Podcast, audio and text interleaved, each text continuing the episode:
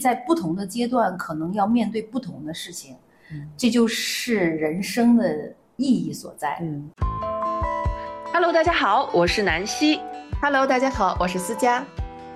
我们是万象更新。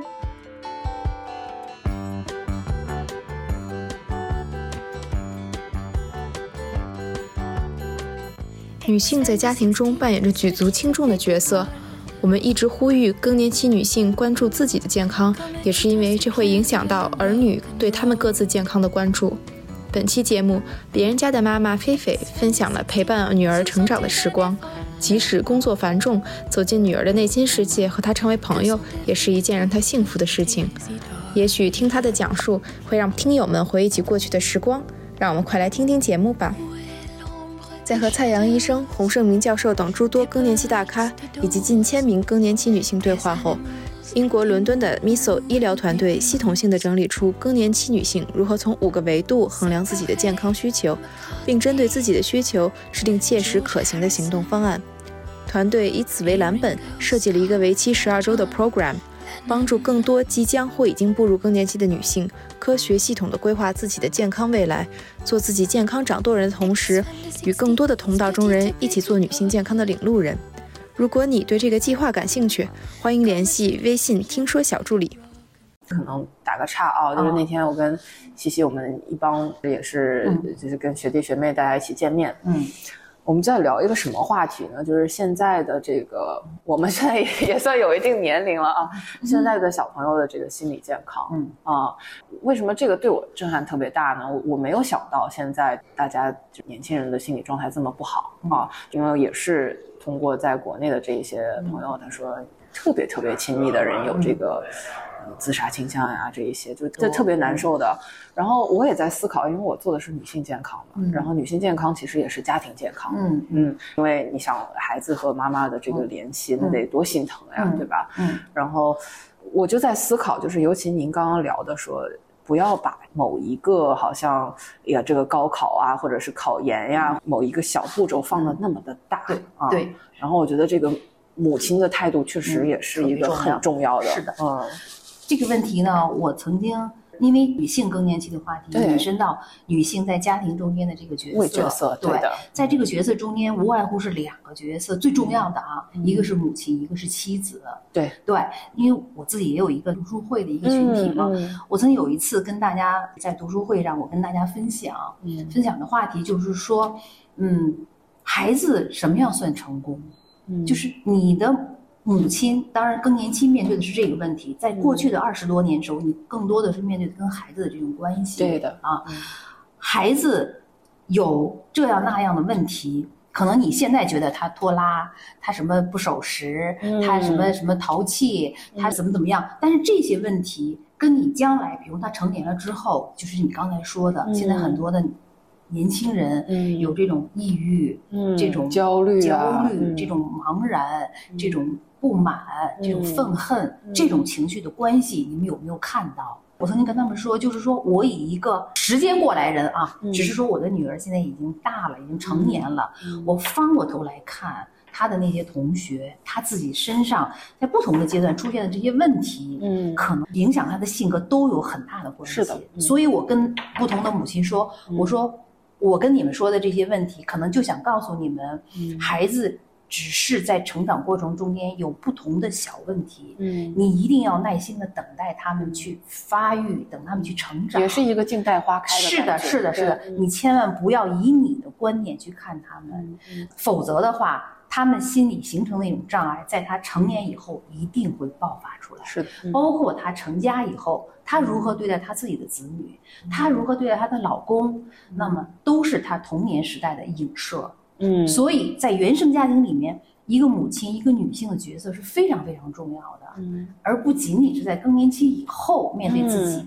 是更重要的是前半部分，嗯啊，我是一个循环。对我跟那些妈妈们说，我说你们年龄不一样，孩子现在有幼儿园、有中学，有各种各样的问题，你们一定记住，一定要以这种自己极大的耐心和一种换位思考，去允许孩子去成长，嗯，去出错，让他们自由的去成长，走他自己的路，自己的路，嗯，自己的路。所以这也是一个女性，因为由更年期引申出来，你在你的这种成长过程中间，你对你的孩子的这种关系、亲子关系的这种教育吧。啊，那我就必须得提到了，就是因为最近也是得恭喜一下菲菲，这个女儿刚刚订婚了啊。然后我就在思考，就是我们一直聊的话题中，很多都是聊母女关系的成长啊。从您支持孩子出国去追求自己的梦想，然后呢，自己在。重新定义，呃，作为一个母亲到一个独立人，把这个去标签化的这种感觉。我记得您当时给我讲的有一句话特别有意思，说要华丽的分离过程。对对。然后到最近女儿订婚了，可能还会再出国。是，就是我特别好奇您现在的感受。虽然有了这个华丽的分离，但是其实还是舍不得嘛，对吧？这一些，嗯，您是怎么想的？嗯。说到我的那个女儿吧，其实我还是那句话，我觉得我跟我女儿从她一生下来到她这成长的过程中间，我们俩始终是一种，我自以为啊是很好的朋友，至少是在她小的时候哈，嗯因为女儿对我特别的不是说依赖吧，就我给你举个例子吧，对，举个例子哈，就是在他上小学的时候，他有很多的小伙伴儿，他们有时候开玩笑说，李月熙，我能跟你换妈妈吗？那你这太好了，真的是这样的换妈妈？为什么呢？就是举个很简单的例子啊，那个时候我记得孩子在三四年级的时候玩那个游戏机，哎，他们班里有一个邻居的孩子玩游戏机，他游戏机被他爸爸妈妈从楼上摔下去，然后藏起来了，但是呢，这个。他就很放心的把游戏机藏在我们家，而且他女儿还告诉我妈妈，谁谁谁游戏机藏在我们家了。我说好啊，我说玩游戏挺好的。就是我的意思就是说，我可能跟一般的父母不一样，很自由的。我特别支持孩子去做这种多元化的这种体验。嗯。呃，我再举个例子，就是女儿在小学二年级的时候，还一年级，我记不太清，因为她从小身体特别好，她不怎么请假。嗯，她有一天就突然跟我说：“妈妈，我同学好像都请病假不上课，我今天我也请，我也不想，我也不想上学。嗯，我今天不想上学。嗯，你猜我当时怎么做的？你咋说的？嗯，我当时一秒钟都没停，我说行，那今天我们不上学。我抓紧电话就给老师打了个电话。哦，那今天雨其实怎么编的？我今天吕我忘了，好像是生病，还有什么事儿？我说今天我们请假一天。嗯，老师说好吧。结果那天我也没上班，我带着他去玩去了。嗯，我们俩去逛公园，然后去玩，怎么怎么样？我当时的想法就是说，孩子不想去就不要勉强他。嗯，因为我对任何事情，我觉得一定是物极必反。好，你不是不想上学吗？那我就不上学，我带他玩儿。等到下午四五点的时候，刚开始他还挺兴奋。嗯，四五点的时候他就有点发蔫了。嗯，说不玩了，玩累了。他说：“他说妈妈，嗯，咱们回家吧。”我说：“怎么了？”他说：“我看见那么多的小同学、小朋友都背着书包放学了，我心里有点 害怕。嗯，因为他觉得他今天一天没上学，他觉得有点愧疚了。愧疚了。嗯。然后我觉得，嗯，你看我落下的功课，我还是得补。我什么话都没说，行了，我们回家吧。玩了一天，又吃又喝又玩。嗯。然后从那以后，我女儿再也没有说过不想上学这一句话，而是特别特别的开心的去上学。对。我的意思就是说，我在女儿成长的过程中间，我一直是你怎么想，我让你去怎么做，我就让你去体验。对对。我不会跟你讲道理，不上学有什么样的不好。嗯。但是你自己体验到之后。知道了吧？嗯，OK，以后自己就再也不会提这个。我觉得您能做到这一点，也是比较相信他最底层的这个逻辑是正的。这一点特别对，就是因为我特别相信我女儿。嗯，因为我女儿她是一个从小一直就是班长，负责任的，从幼儿园开始就是班长。她是特别要强的人，嗯，就是考试如果考不到一百分，她就觉得心里特别自责。嗯，我不想给她那么大的压力。她自己本身就心事重。对，所以。他从上小学开始，我从来带着他就玩儿，不要做作业，别做作业，睡觉。我觉得这个也是得看小孩儿，看小孩儿，对，因材施教。是是，但是这个孩子的特点就是他特别自自懂事儿，每天回家先做作业。我从来一下班回来，我都说刘元欣，别做作业了，咱俩玩儿，扔沙包。你就是那个不务正业的妈妈。对，我就是不务正业的妈妈，可好玩了。对，然后等到他。高中以后，我也可以跟你们透露一个他小秘密。小秘密，高中同学，因为他在高中是在嗯实验中学，也是非常好的学校。嗯，然后哎。他谈恋爱他会告诉我，啊啊，在他上高二还是高三的时候，我有一次他们学校搞什么学联的活动，开车送他一个同学回家，嗯，那是一个男孩子，那个同学在车上晚上，嗯，我记得十点多还十一点多就问我，嗯，他说阿姨，我想问你一下，你为追你女儿吗？没有，不是，他说你为什么支持李元熙谈恋爱？为什么我妈妈就不支持？嗯，他说我和一个女孩，我们俩很好，我们俩想考到同样的大学，我们想一起出国。对，但是我妈妈就不支持我。嗯嗯，为什么您就支持您的女儿谈恋爱？我跟他说，我说孩子，说我为什么支持李元熙谈恋爱？我说因为呃小的时候我原来就谈恋爱了。小的时候，小的时候有爸爸妈妈呵护你们。等他现在长到一定年龄，我不可能天天在他身边的时候，有另外一个男孩能够。喜欢他，能够爱他，能够照顾他，这不是很好的一件事儿吗？嗯，更何况我觉得两个人在一起能够互相一起鼓励，一起上一个好学校，然后一起学习，这不是很好的一件事情吗？嗯，我说最关键的是，我说我相信我女儿，她不会做任何出格的事情。对，这点我特别相信。嗯。这个男孩子特别感动，这是一个大晚上，因为跟我素昧平生，因为他知道可能李月熙的妈妈是很酷的，哎，李月熙妈妈都支持他所有的事情，所以他能够把他心里的这个疑问能够跟我交流，我也很感动。嗯，所以我想说呢，就是我们所有的妈妈对于孩子的这种。谈恋爱这件事情，当然现在我觉得都很开放了哈，对对，没有必要强行的去阻止，没有必要当那个法海，真的只是正确的引导就 OK 了。对啊，因为我女儿曾经在她大学一年级回来的时候，曾经跟我说过一句话，说，嗯，妈妈，我很小的时候我就始终有一个观念，我做任何事情之前，我会想我妈妈怎么考虑，嗯。让我特别感动，嗯，这也是相当于您的那个底层逻辑已经潜移默化在他心里，所以你是可以信任他的判断特别放心。他刚开始出国的时候是一个女儿嘛，很多人都不放心。女孩子，对我，我再给你举一个例子，在他二零零八年汶川大地震，他可能是初中，我记不太清了，反正就是初中那个时候。对对对，汶川大地震那么大的地震，那一年的暑假，为了鼓励他。我让他跟我们家的小姐姐，就小保姆，嗯，两个人一块儿。那个小保姆家是四川的，嗯，就是汶川附近的，对，剑阁的，就是广元的，广元那镇区啊，镇是镇区。那个女孩说要回成都回家，我说我女儿跟你一块儿回去吧，两个人，因为她那小姐姐比她只大几岁，嗯，两个人基本上，你想想，一个是十三岁的一个孩子，另外一个就是一个比她大不了几岁的一个小姑娘，十八九岁，两个人去成都。哎，回回老家，当时我女儿跟那姐姐说：“你跟好我了啊，你丢了我可不管你啊。”哎呦，小大人儿，很小。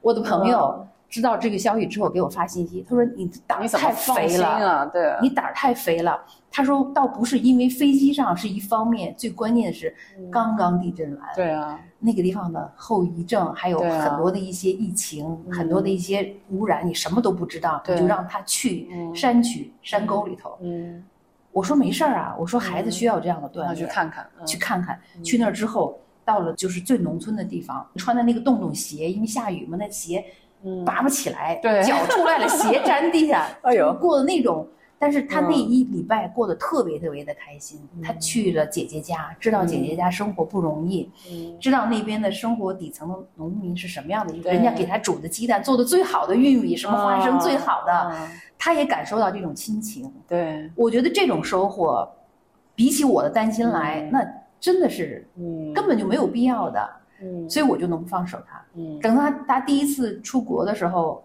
我很多人妈妈就是送出去嘛，我也没有送他，我们家没有任何人送他，嗯，自己拿了那么大的箱子出去了。出去以后，嗯，很多人问说是你也会不会担心或者怎么样？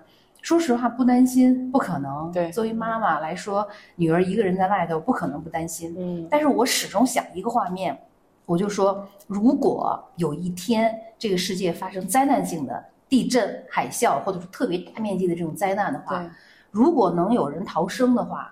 这个人一定是我女儿，求生意，我就相信能力很强。对，我相信她有她自己足够的判断能力、处事能力和她的这种应变的这种能力。嗯，而且她身体也非常好，对，现在攀岩嘛，对对对，你身体素质也非常好，所以我相信我女儿的智慧比我强，嗯，她的体力比我强，判断能力比我强。所以遇到任何事情，我认为他都是没问题。所以真正的信任就是放心。对，所以我有时候你说，嗯，无数次的我也在想，如果万一他在国外的街头碰见了那种坏人怎么办？碰见了那种不好的事情怎么办？但是我又想，那我知道了，我又能怎么办？那倒是，我只能是在这担心。嗯嗯，在我女儿大学二年级的时候，她遭遇了一场特别严重的这种摔伤。哎，对对对，你知道吗？嗯。他滑板，因为在那个文理学院，对校区很大，图书馆到教室之间嘚瑟呗，整脸上都是伤。对，滑板，然后他那次摔了之后摔得很惨，骨折，这全骨折，牙齿全掉。嗯。他昏迷之后醒来的第一句话，是跟他周围的同学说：“别告诉我妈。”也行，就是 别告诉我妈。嗯，当时那种情况，我还真的是没有任何人告诉我。后来是一个同学的妈妈，学医的，嗯，觉得不行了，这孩子不能不告诉妈妈，实在不行。嗯，他偷偷的给我打了个电话。啊，那您咋办了？我才知道，那我咋办？当时他妈妈是那个同学妈妈说：“你快去吧，你快过去吧。”对。后来我就跟他说：“我说我过去吧。”他说：“你来干啥？”嗯，照顾你啊。对呀，你来还不够我照顾你。嗯。但当时咱摔得很惨，就是整个的，就是这个。是我记得当时看到了，不能吃饭，然后进流食。嗯。他说：“你来我还得照顾你，你语言又不通。嗯。然后那个你还不给我添麻烦，你别来了。嗯。他说：“要不然你就回来吧。”我说：“你回国来，咱们好好治疗。”他说：“我这学期还有。”都不是说都不能说，当时都是写的。对对对。他说这学期好像还有两门课，不是？对对对。我们学习特别紧张。对对对。他说我不想再休学了，我这学期把它考完了就得了。嗯。所以也不想回来。很坚强。就那样，他一个人在国外。嗯。我那段时间后来有很多的朋友跟我说，他说你心也真够塌的。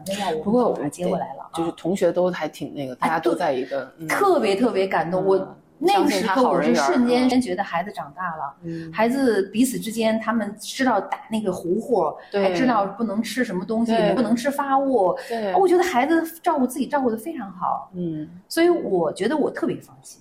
嗯，那再后来我去美国看他的时候，完全是他带着我玩儿。嗯，完全是 他接我，他带着我。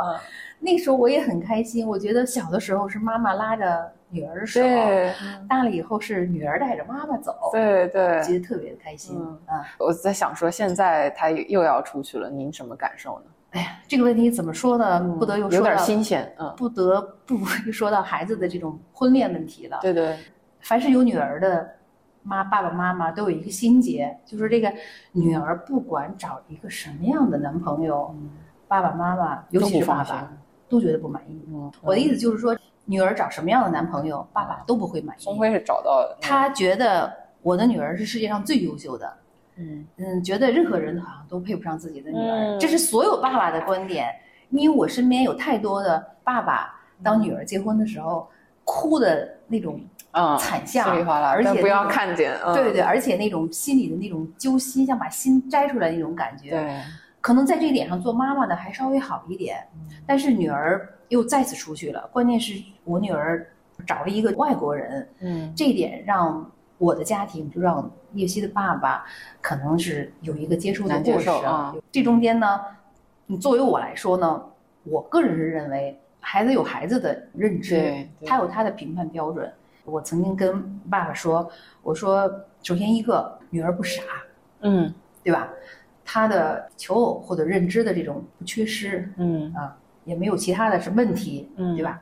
他认识的朋友比咱多，嗯，他的这种知识层面和架构比咱们要新鲜，他认准的这个人肯定有他的道理，嗯，对吧？我们再看他不好，那他觉得自己好，嗯，那就 OK 了。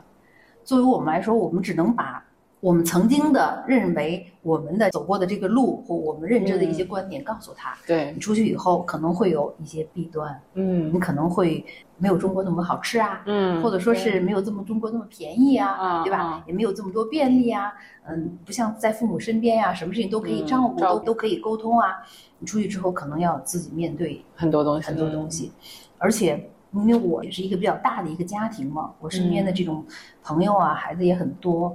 我说，周围的孩子都是走了一条中规中矩的，大学毕业、找工作，然后恋爱、结婚、生子，怎么怎么样，这是一条中规中矩、没有风险的路。可是我的女儿走了一条不走寻常路，不走寻常路，她的未来是未知的，嗯，他有可能生活的很幸福，两个人在一起是吧？像这种异国他乡，走一种非常那种精神层面的叫灵魂伴侣吧，灵魂伴侣很幸福。也有可能不如意，比如说生活诸多的鸡毛蒜皮呀，什么柴米油盐呀，很多的不方便。但是没关系，不管怎么样，我和他爸爸就是永远是他的坚强后盾，大本营是坚强后盾。你生活的很好，你就很好的生活；如果生活的不如意，你随时回来，这个家永远是你最温暖的这种港湾。嗯，特别好啊！哎，我觉得到这一步了，那。我们也就没得说了啊，所以从这个层面来说呢，爸爸也能接受了啊，因为他也是说呀，我说是啊，我说你你就举个例子，比如说你认为穿牛仔裤就是好看，嗯，他认为穿西裤就是好看，嗯，那这没有标准，嗯，对不对？你觉得这种寻常路是我的女儿应该走的，对，其实不然，她认为她要走一条新鲜的路，嗯，人生就是这样嘛，在不断的探索，不断的追求嘛，嗯。也许这种多元化的生活能够给女儿带来幸福的一生。嗯，哎呀，特别好！我最近刚刚采访了一个，也是刚刚嫁了女儿的上海爸爸啊，然后他从爸爸的角度来聊他的这个感受啊，就其实跟您讲的，说实话也是异曲同工之妙。他说女儿他要富养不圈养啊，然后他觉得也是说，虽然舍不得，但是也是觉得说让他走自己的路，然后很信任他。对事物的这些看法，嗯嗯，我觉得特别好。他说，无论如何，你都可以回来，就当我女儿嘛，对，就是一个，这是永远不变的角色嘛，是是是，没错，特别好。对，所以在这个方面，其实我挺鼓励他出去的。可能我的性格，我比较探知，就探索未知的东西，越是未知的东西，我越觉得新奇。如果每一天都特别的新鲜，我就觉得特别的开心。如果是一条一眼就能看到底、看到死的一条路，没意思了啊！其实我的人生就是这样，充满挑战的。我觉得就从您最开始聊的，就是我觉得每一步就想到那四个字啊，激流勇退。就是你好像越是感觉平常人说，哎，我在这儿我就挺舒服的，你就突然之间转个弯儿。对，我觉得很多时候，说实话，你孩子毕竟是。父母的孩子，对吧？就是也得找到说这个共同点，可能也是有这个。是的，是的，是的 啊。所以在不同的阶段，可能要面对不同的事情，这就是人生的意义所在。嗯，我觉得是这样子的啊，挺好。嗯，当然，女儿找了这个男朋友，肯定对于我来说都有很多的一些不便吧，或者说是语言上，呃，不，语言上，语言上还行。语言上我觉得还好，连比划带猜还好，就是。中西方文化之间的冲突，我现在都能感觉到。见过亲家啊？我没见过啊，还没见过啊。但是我能感觉到中西方文化的这种差异。嗯，在我的生活中间，就是感觉特别强烈。嗯，最强烈的是啥？最强烈的，嗯，我我给你举两个例子，很有意思。这两个例子能折射出一些东西。啊，前段时间月西非要养一小狗。啊，我刚开始其实我们家原来养过吗？没有，而且我是特别怕狗，我还过敏。哦，我对狗这种动物是特别抗拒的。嗯嗯嗯。但是他跟我说了很多次，尤其说了一句话，一下就打动我了。嗯，他说我为什么要养这个狗？如果我将来有一天我出去了，我还有狗陪着你，不是，他会把狗带走。哦，把狗带走。他说这个狗是唯一从中国带走的东西，它能够陪着我。哦。那你没法拒绝呀？对呀，我心里一下子就柔软了。那我说行吧，我说你要养就养吧。很小小狗带回来，带回来以后，前段时间这个他两个人都在中国。当然我跟他说好约法三章，我说这个狗不是我的，嗯，是你俩的，嗯，我可以得管。对，你们俩得管。第一，第二个，你们俩走了必须把它带走。嗯嗯嗯，我是没有时间或者说是没有精力那种。那你过敏咋整啊？啊，它现在好了，我也不知道为什么就好了。这狗这个很小的时候到我们家的时候，就有一天他俩都不在，在家又就有点很捣乱了啊，捣乱，因为有个笼子养着嘛。但是呢，就是那个狗平时怎么喂什么，怎么弄东西，全是他俩弄。那一天我也不在北京，嗯，然后他爷爷奶奶，就是新的爷爷奶奶，嗯，在一个小区里头。他看我们那么着急，因为他爸爸也不在，就家里有一个小狗，有点很很焦虑，就不放心了。嗯，不知道他是死是活，吃了没有，喝了没有，都没有什么。结果他爷爷奶奶小区里住嘛，带着保姆，两个人就去我们家了。去我们家之后一看，那狗没人管，嗯，爷爷奶奶就让保姆抱着狗走回我们家，因为他觉得回去以后有吃有喝有拉，能能照顾他，能很好的照顾他。带着保姆就隔壁楼嘛，就把他抱走了。抱走了以后，就这一件事儿，我也没有想到。嗯，月熙和她的男朋友就有点想法，就觉得这个狗，第一它很小，第二一个它正在一个适应，就没有人 alone，就是单独的这么一个过程。对，而且第三一个就是。没 有经过他们的同意就把他抱走，他们觉得把他们家孩子抱走了，嗯，就觉得不理解。当然后来我跟他解释完，我说第一个爷爷奶奶是好心，嗯，第二一个他是心疼，心疼小狗没人管，嗯，然后就觉得他们有能力把这个狗带好，对。但是事实上他们确实第一没有养狗的经验，对，也不知道这个孩子应该怎么喂，或者说是他现在处于一个培养期，对，可能不太清楚。然后他们到时候他们也理解了。通过这一件事情，我就觉得这个。两代人，或者说是中西方文化，对，带一个狗是这样子的，更何况将来如果带个孩子更是这样。有了孩子，我就跟他爸开玩笑说：“我说这有了孩子之后，吃什么喝什么，咱们都要听人家的。对，然后我们不做主动的这种东西。对，他们有边界感。对，一定要有边界感。这话是特别对的。但是就是说实话，这个边界感，我们节目里面尝试聊几次啊。一方面，我觉得妈妈们觉得说讲边界感，觉得是一个很正的这个逻辑；另外一方面，其实这个边界感心里面也藏着一点儿心酸，就是有点忐忑，说哎，原来都是这样，怎么现在得改了？对对吧？但是因为这个东西，你必须要包括对你要尊重她。我女儿她工作了以后，她自己要独立出去自己住，其实这就是一个证明她自己。跟家庭有一个边界感的一个很强的一个例子，嗯，他有他自己的生活，我们父母不应该再去干涉他们，我觉得这是对的。所以在这点上，我是特别尊重他们。父母爷爷奶奶也要成长，对对 这个。但是我们不可能要求老人怎么样，对对对，我们这一代人我们做到就 OK 了啊。这是一个，还有一个例子就是能够触动，我觉得对于我们中国传统文化是一个比较大的一个冲击的一件事情。比如说，我举个例子，在家里面。我们做饭一般都是妈妈做饭，嗯，对不对啊？嗯，当然也有爸爸做饭的。当然在家里面吃饭的时候啊，这个菜哎怎么有点淡了？可能需要拿点盐。哎，这个地方缺个勺子或者怎么怎么样？嗯，一般第一时间都是妈妈站起来去拿，对不对？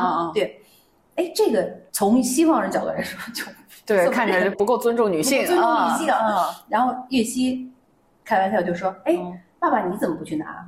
你让我妈妈去拿，呃，我下意识认为这件事情是应该是我去拿个勺子呀，添双筷子呀，或拿个酱油，拿个醋啊，站起来就从后面去拿一下。嗯，哎，月西就认为不对，爸爸你应该去拿。嗯，刚开始的爸爸接受不了，觉得这事儿我们这么多年，而且中国的传统都是这样子的。嗯，更严重的，当然我不说过去的男尊女卑哈，更过去的在这种更原始的时候，女的是不能上饭桌的，嗯对吧？就是这种照顾的。对，更你看现在很多的一些。中年男子，或者说是这种男的说：“哎，谁谁谁，呃，老婆啊，叫名字，给我拿个烟灰缸来，嗯，哎，给我拿个那个打火机来。”对，这不都是这样子的吗？对，我们已经约定俗成了这种观念。嗯，但是在现代女性，或者说是在西方人眼里，就女性主义了啊。当然，我觉得不叫女权主义，至少它证明了，对，是一种男女平等的一种。对对对，啊，这个话题也是引申出来更深的层次的话题，在中国就是男女平等、女权主义。这一块如何来体现？对啊，一方面，当然我已经形成习惯了，我会照顾相夫教子，会照顾我的丈夫，照顾我的孩子。嗯，作为女性，她愿意牺牲自己，就不叫牺牲嘛，就愿意付出的更多。对。但是另外一个层面，我看到有一个男子给我女儿做饭，给我女儿拉车门，给我女儿多好啊，给我女儿洗衣 服，双标了一下子。对呀。多好呀！嗯，这是双标。嗯，我希望我女儿永远这样幸福下去。对，但是中国的传统又是这样子。嗯，所以，我我觉得其实说实话啊，说到底就是女性主义，可能就是说你喜欢什么样的就是什么样的，就也不是说有一种非要怎么样，对，非要怎么样，而是说你怎么样舒服，就是你喜欢的，就这样。对对对。但是这个让我感受非常的强烈。嗯，这引申出来的问题就是说，在。中国家庭里面，男女之间到底是如何来分工？对新一代的中年女性中的女性主义该是怎么样？对对对，可能不像是这种年轻二三十岁，哎，我什么都要跟你分得清清楚楚。对，如果说是，比如大家都很辛苦，都有工作，对，那这个家务应该共同来做，对不对？当然，如果说另外一方是很劳累或者有公务，那就另当别论了。假如他在那儿打手机或者是玩游戏，那为什么家务活不能一起做？对啊，那您现在觉得呢？就是我特别有意思，因为那天我跟岳西见，岳西说，我妈现在可女权了。她的其中一个标准就是说，哎，我在饭桌上，我爸说让拿什么，她都不拿了。然后我想说，这您刚刚这样讲到这个例子特别有意思。没有，就是大家就是开玩笑嘛。有时候，就是现在我们探讨这个话题之后呢，他爸爸会有意识，哎，我去拿，哎，我去怎么怎么样。对对对。其实我跟他爸爸是。我们俩都是初恋，而且都是唯一的一次恋爱，一直走到今天。对呀，从始至终，特别特别的不容易。我们俩的感情应该说是那天说我们结婚已经三十多年了，嗯哈，而且我们认识时间更长，嗯，所以我们应该已经彼此融入了各自的这种骨肉里面啊。从这个角度来说，我愿意为他多做一些，嗯，我愿意让他休息，或者说我愿意照顾，对我想去照顾他。那从他角度说，他也愿意，比如说你累了你就别干了，或者说是你找个小时工或者怎么怎么样，他也会心疼我。所以从这个角度来，就像你刚才说的，我愿意，或者说我喜欢这种模式就 OK 了。嗯，但是我更希望我的女儿将来 将来被照顾，将来被照顾，将来被照顾。所以这也是中西文化的一种差异。所以当这个。这个外国的这个男孩来的时候，嗯嗯，我通常我都会不动，他觉得是你们做的多一点，就是呃，好像表现出来，其实这样是约定俗成的。对对对对对。听了本期节目，不知道触发了大家哪些亲子共度成长时光的回忆呢？快来留言告诉我们吧。